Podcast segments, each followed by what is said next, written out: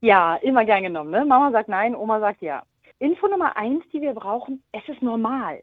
Das ist in jedem Naturvolk so, das ist seit Jahrtausenden so. Großmütter sind dazu da, entspannter zu sein als die Eltern.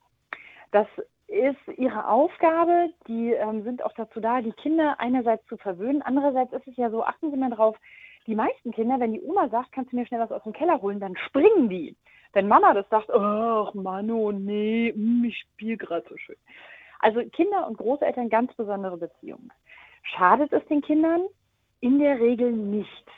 Die Dosis macht das Gift. Es ist natürlich die Frage, wozu sagt Oma ja? Also darf das Kind fünf Stunden Fernsehen gucken? Ah, Knirsch.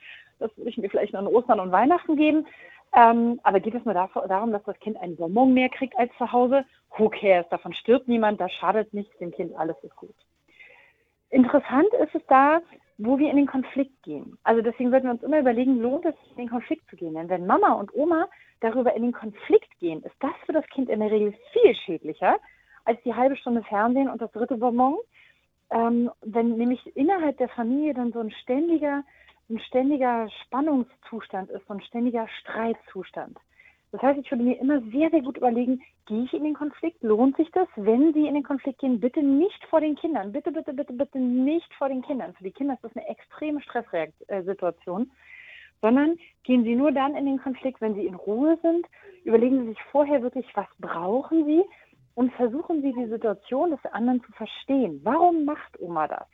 Also zum Beispiel, will Oma mit Süßigkeiten sich die Zuwendung der Kinder erkaufen? Vielleicht kann ich Oma andere Strategien anbieten und sagen, du, statt Bonbons, die würden viel lieber mit dir in den Zoo gehen oder die kriegen total gerne von dir vorgelesen. Manchmal braucht es nur diesen Impuls zu sagen, ich sehe dein Bedürfnis, in Kontakt zu gehen.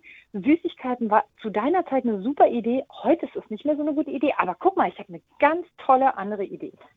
Insofern bleiben Sie in Kontakt Grämen Sie sich nicht allzu sehr. Die Dosis macht das Gift. Schauen Sie, was braucht das Kind, was brauche ich, was brauchen die Großeltern.